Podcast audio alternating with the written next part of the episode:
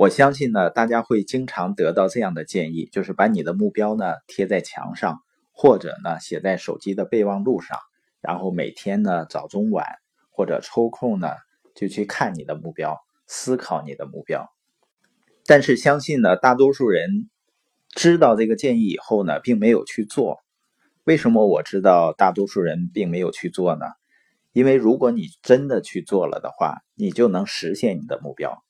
重复的去看和思考目标呢，是把我们的目标从相信变成笃信的一个过程，就是坚定的相信。你看有些人做事情啊，为什么做了很长时间都没有太多的效果或者太明显的效果呢？是因为他在做的过程中，就是在向前走的过程中，总是怀疑。别人说点什么呢，他就会怀疑。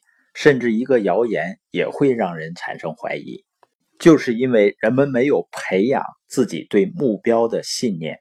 当你对自己的目标有坚定的信念的时候，你在向前走的过程中呢，你内心会有巨大的安全感。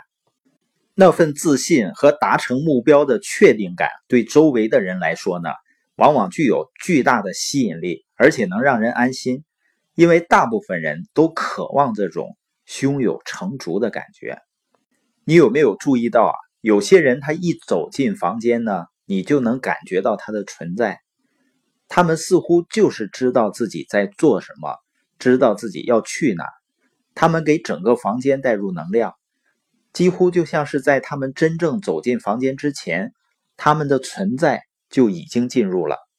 那并不是自我或者自大，那就是目标。他们会带着一股与众不同的感觉走进来，就好像每跨出一步都知道为什么。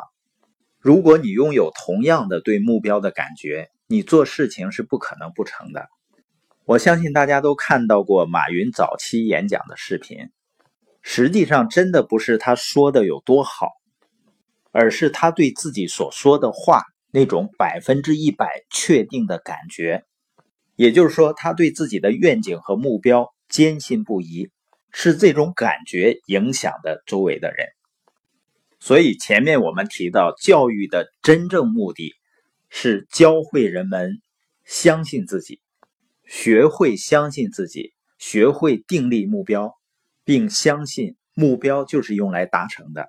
目标呢，就像我们船上的舵一样，它能够给我们方向，因为风吹起来的时候啊。大风大浪涌来的时候，舵才能够让我们不偏离正确的航线。在暴风雨中呢，目标能够给你提供冷静和自信。一个了解自己目标的人，哪怕身边所有的事情都一片混乱，也能保持镇定。就凭这一点，就足以把周围的人都吸引过来了。本节播音的重点呢，就是一个人坚定的目标本身就是有能量的。它会像磁场一样吸引着人们，所以呢，我们要找到那些有坚定目标的人，跟他们去交往，